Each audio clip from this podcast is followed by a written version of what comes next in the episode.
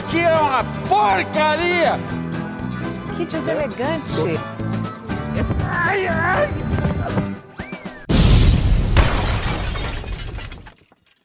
Desculpe! Está no ar o episódio 30 desse podcast que está começando agora. Sejam todos bem-vindos e antes que o senador Marcos Rogério possa me interromper pedindo a palavra pela ordem, eu convido você a se preparar, arrastar uma cadeira e pedir um dedo de café, porque agora vai começar a gritaria.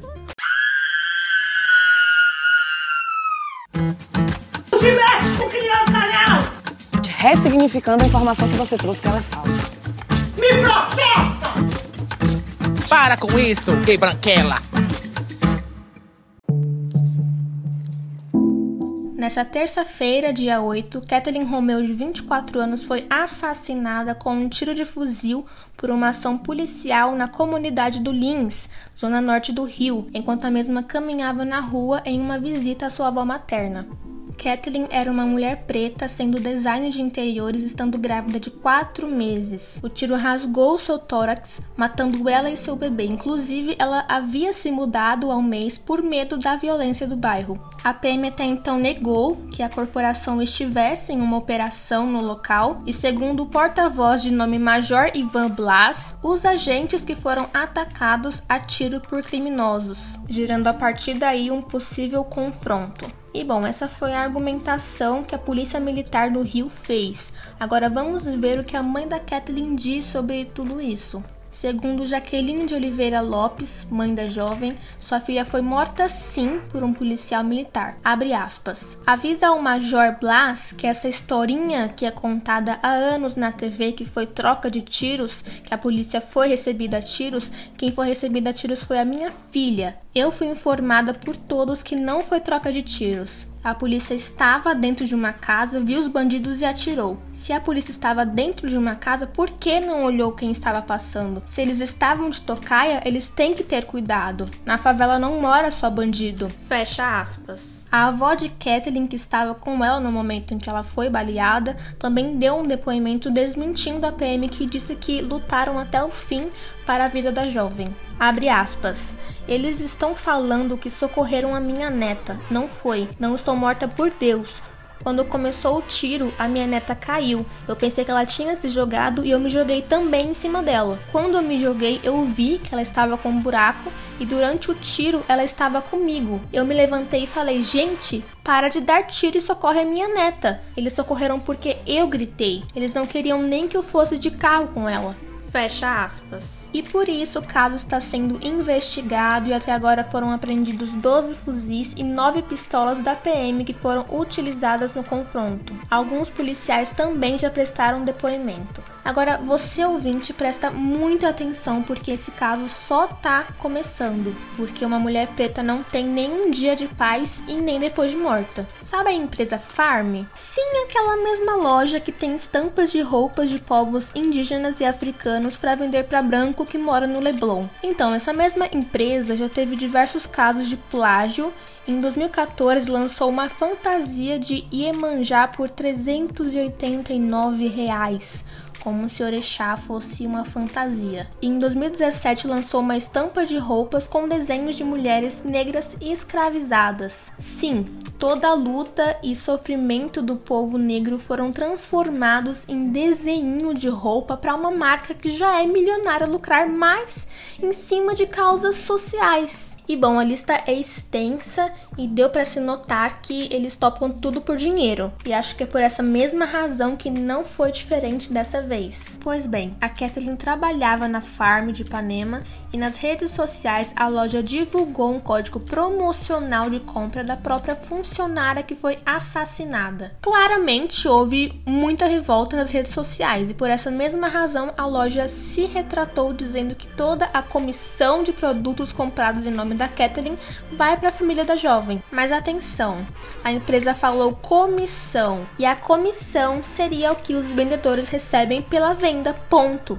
Agora, os lucros a família jamais verá. E se os parentes vão receber pela comissão, estão fazendo a Kathleen trabalhar para a empresa mesmo depois de morta. Diante disso, Caroline Sodré, que é líder de pauta sobre diversidade dentro da Farm, sendo inclusive uma mulher preta, fez uma live com horas de duração no próprio perfil pessoal dela, tentando de alguma forma ali segurar os BOs da empresa sozinha como se ela fosse a culpada. Caroline, que inclusive é amiga da Kathleen e que não viveu o seu luto porque estava ocupada demais fazendo o serviço dos verdadeiros culpados, que são Marcelo Bastos e Kátia Barros porque para lucrar em cima de causas sociais e da morte da própria funcionária, eles se responsabilizam. Agora, para a empresa se retratar de diversos casos de racismo e episódios antiéticos, eles chamam uma funcionária preta? Agora o papo é com você, ouvinte.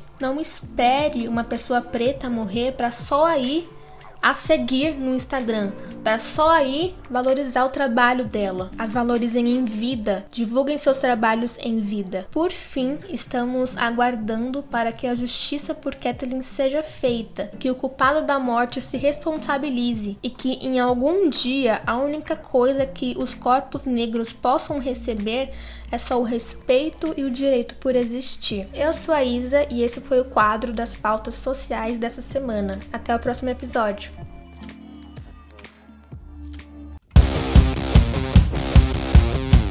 Vai perder, vai ganhar, vai perder, vai ganhar, perdeu!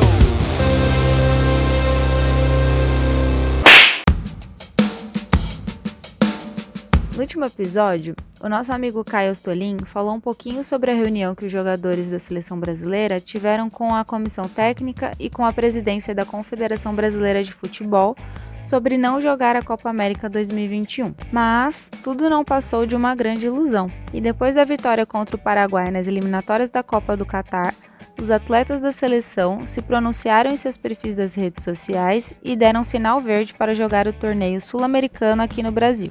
Assim não dá, né? Em meio a todo esse caos que a gente está vivendo e querer pagar de isentão é complicado. E falando em CBF, o presidente Rogério Caboclo foi afastado do cargo após sofrer acusações sexuais e morais de uma funcionária da federação. Nos áudios gravados, o dirigente pergunta à funcionária se ela, abre aspas, se masturba, fecha aspas, e a oferece biscoitos para cachorro.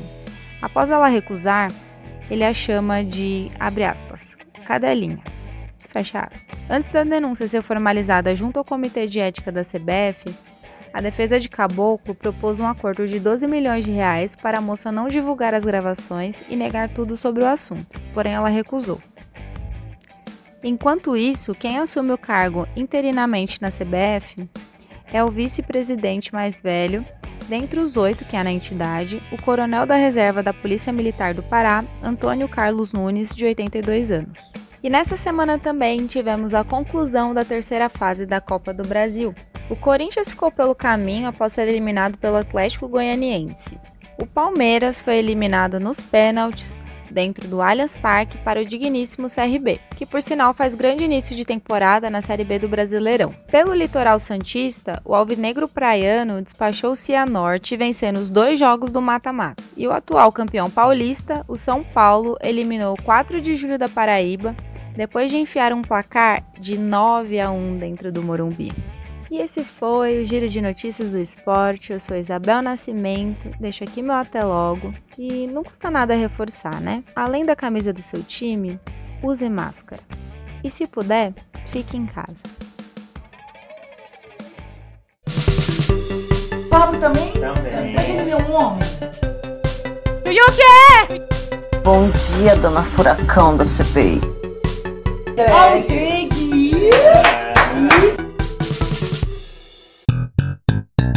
Como estamos no mês do orgulho LGBTQIA, eu vou tentar trazer notícias apenas sobre a comunidade, desse povo animado que trabalha em festa. Então, para iniciarmos os trabalhos, vamos com notícia boa. Desde outubro do ano passado, centenas de professores de toda a Espanha têm vestido saia em suas salas de aula para promover a inclusão nas escolas. O movimento As Roupas Não Têm Gênero, em tradução livre, começou depois que um estudante da cidade de Bilbao, chamado Miquel Gomes, foi expulso de sua escola, cuja diretoria recomendou que ele fosse encaminhado para um consultório psicológico por gostar de usar saias. O movimento ganhou força, alcançando outros colegas e, eventualmente, os professores da instituição. O objetivo final dos alunos e professores é incentivar a direção da escola de Miquel a pedir desculpas públicas pelo tratamento inadequado dado ao adolescente e mudar a maneira como as questões de gênero são abordadas entre os estudantes. E a Justiça de Alagoas condenou por racismo o segurança que impediu a travesti Lana Ellen de usar o banheiro feminino no shopping pátio, localizado na cidade universitária em Maceió. A decisão foi publicada nesta segunda-feira, dia 7. O caso ocorreu no dia 3 de janeiro de 2020. Na época, Lana disse que estava no shopping e foi usar o banheiro feminino, mas o segurança foi até a porta para pedir que ela se retirasse. Ela então subiu em uma mesa da praça de alimentação e fez um vídeo denunciando o caso, mas foi retirada à força e levada pela polícia para a delegacia. Na decisão, o juiz Igor Vieira de Figueiredo condenou o segurança por racismo com pena de um ano e seis meses, que foi convertida em prestação de serviços comunitários de seis horas por semana, pelo mesmo período. E o pagamento de 10 salários mínimos para ser destinado a um grupo ou organização não governamental de Alagoas que atue em favor da comunidade LGBTQIA.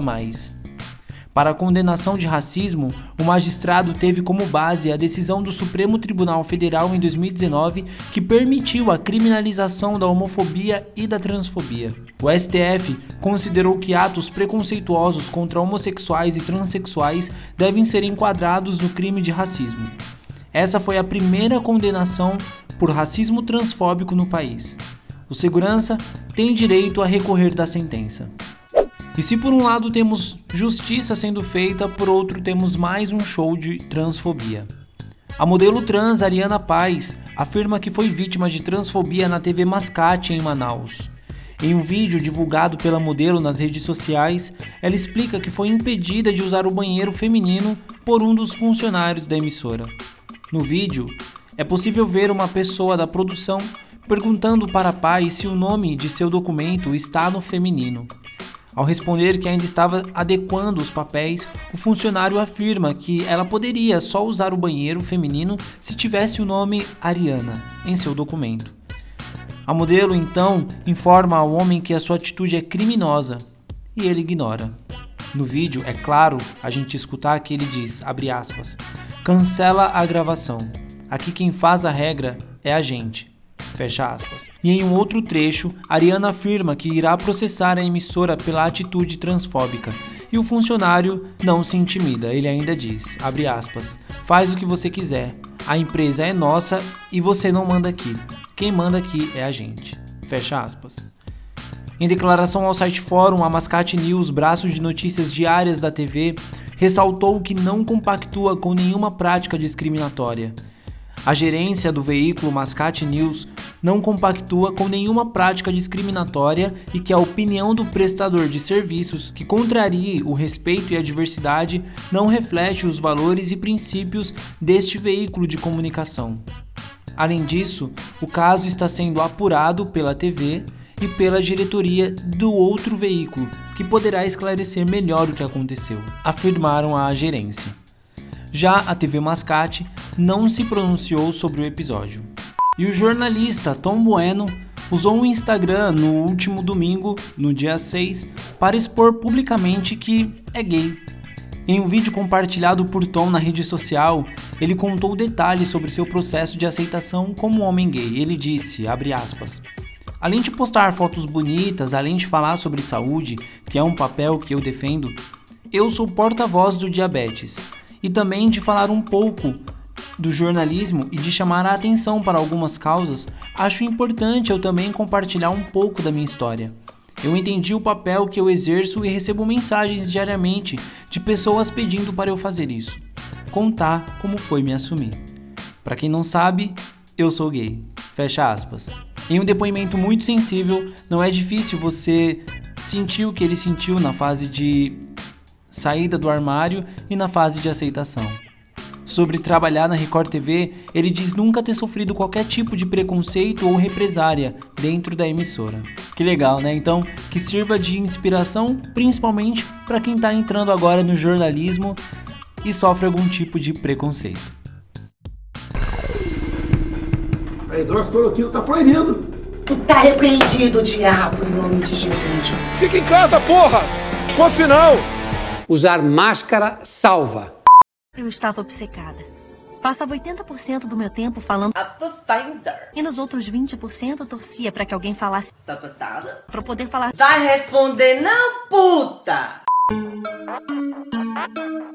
E com mais de 480 mil mortes pela Covid-19 no Brasil, com hospitais sobrecarregados e superlotados, o senhor presidente Jair Bolsonaro foi novamente contra a recomendação de especialistas, médicos, instituições, Deus, Jesus, Maria e José, enfim, de todo mundo, e afirmou numa entrevista na última quinta-feira que o Ministério da Saúde pretende acabar com a obrigatoriedade do uso de máscaras, tanto para pessoas vacinadas como para pessoas já infectadas pela doença. Mas bem, para quem não sabe, o uso de máscaras é amplamente defendido na comunidade científica, uma vez que diminui os riscos de transmissão e infecção pelo vírus.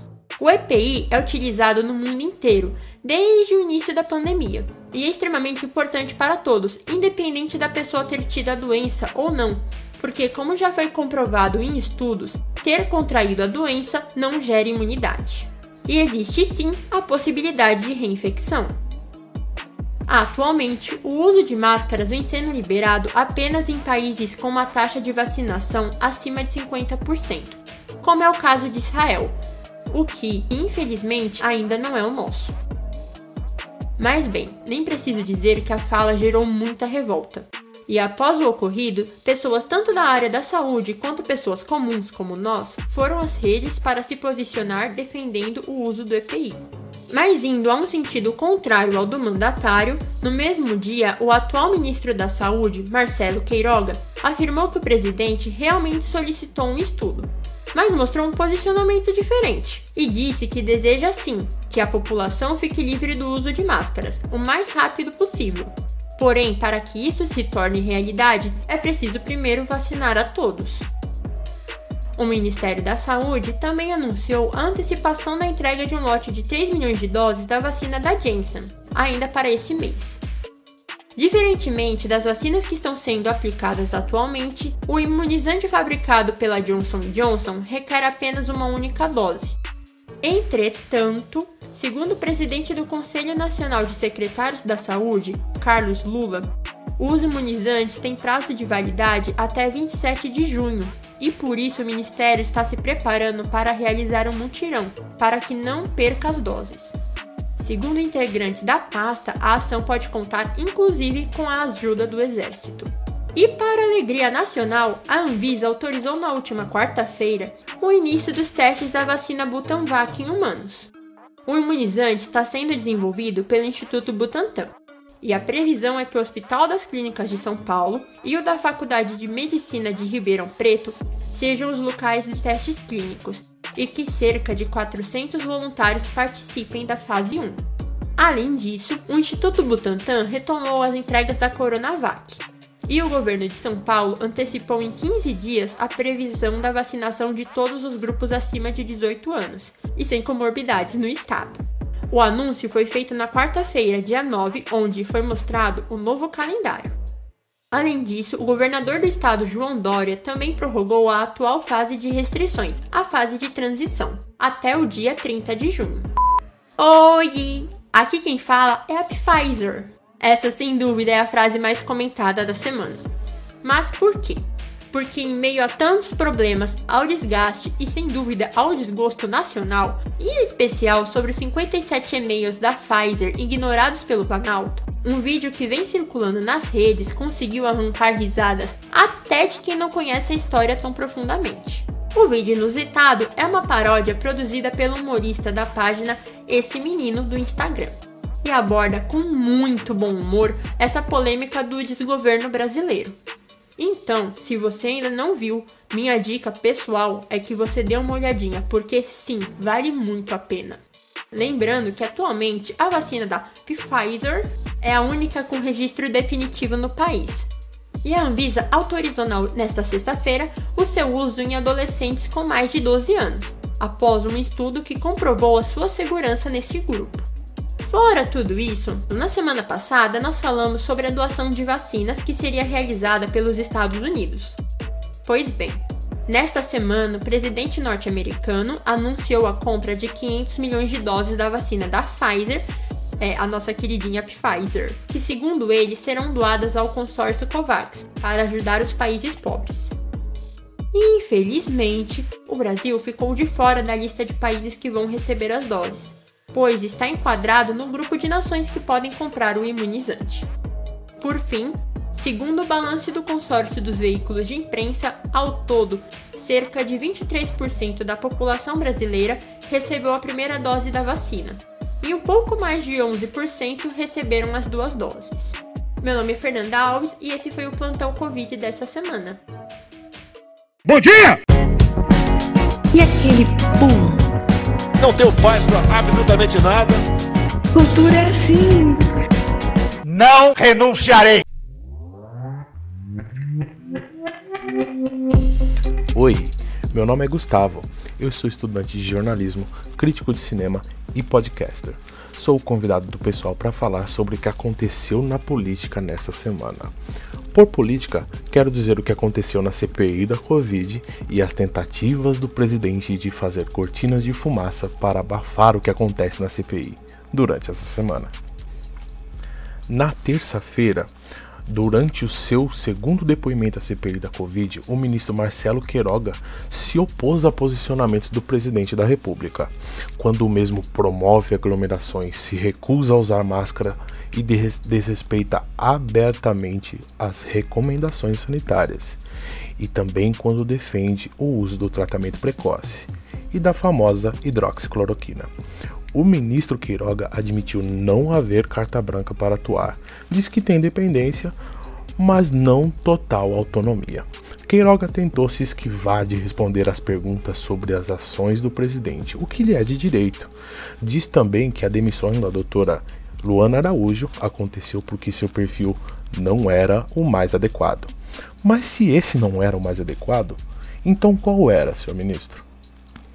Na quarta-feira, o ex-secretário do Ministério da Saúde, Elcio Franco, optou por evitar polêmicas de broches de caveiras, abrandou discursos, procurou, como vários outros depoentes do governo, blindar o presidente, mas falhou ao manter certos outros discursos, inclusive o do vírus de computador que contribuiu à não resposta do número atualizado por Randolph Rodrigues, 81 e-mails da Pfizer, ao longo de mais de oito meses. Elcio foi o segundo no comando durante a gestão de Pazuello na pasta.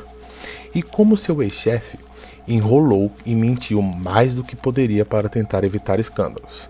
Discutiu com o senador Otto Alencar. Foi repreendido pelas mentiras e pelos momentos de destempero.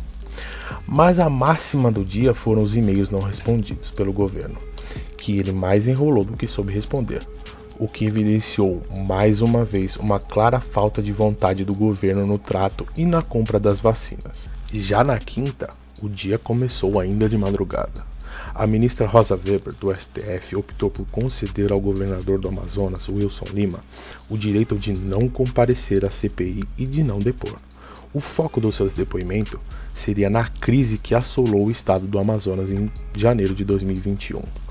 Como a CPI é um inquérito de âmbito federal, a empresa alegou que afrontaria o princípio de constituição de separação de poderes. Também por já ser investigado pela Polícia Federal e pela Procuradoria-Geral da República, teria o direito de não comparecer a esse interrogatório. E caso fosse obrigado a comparecer, restaria-lhe o direito de permanecer em silêncio para não produzir provas contra si mesmo. Essa foi a alegação da defesa do governador. Já a ministra rejeitou o primeiro argumento e aceitou os dois últimos, pois é previsto por lei o direito da não autoincriminação.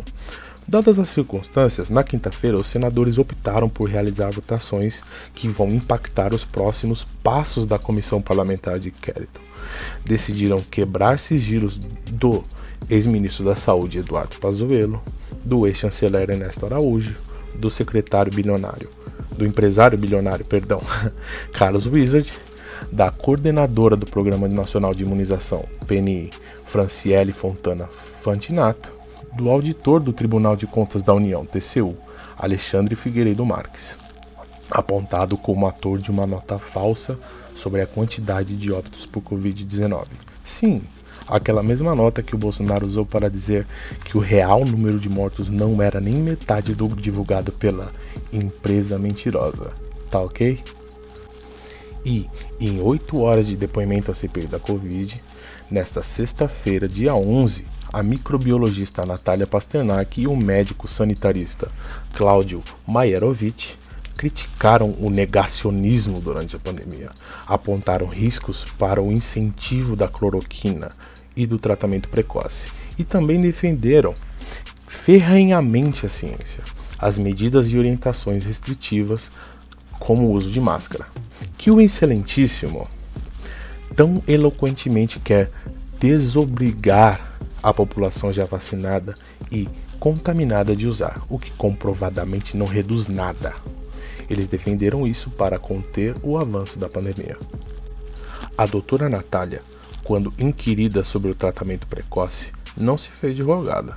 Logo disse que não tinham comprovações científicas, o que não tem mesmo, que não era eficaz, o que não é mesmo, que as pessoas curadas pelo tratamento eram casos de boa imunidade mais do que eficácia, o que é comprovado cientificamente que é mesmo.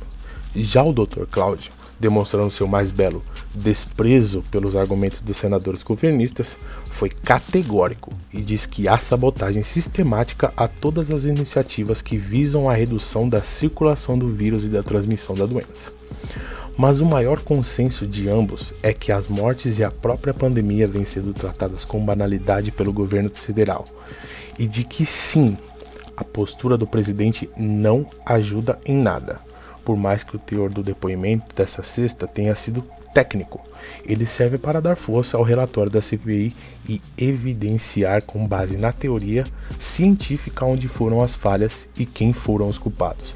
E tal qual o depoimento da doutora Luana, foi muito bom de se assistir quando com argumentos relativamente básicos, como se revida falas de negacionistas e também de governistas. Então, essa foi a minha contribuição. Esse foi o resumo da política brasileira na semana.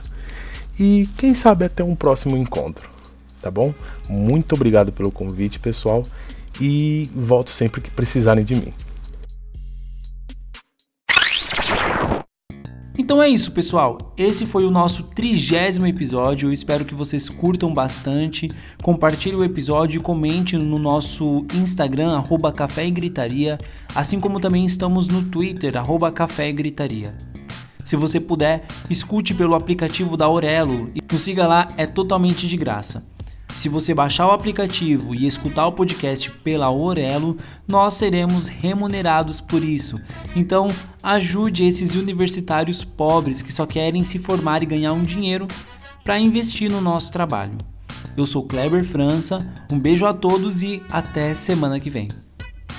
Esse podcast tem notícias que foram apuradas pelo Razões para Acreditar, Site Fino, Põe na Roda, Antra Oficial, G1 Estadão, CBN, CNN, O Globo e Globo News.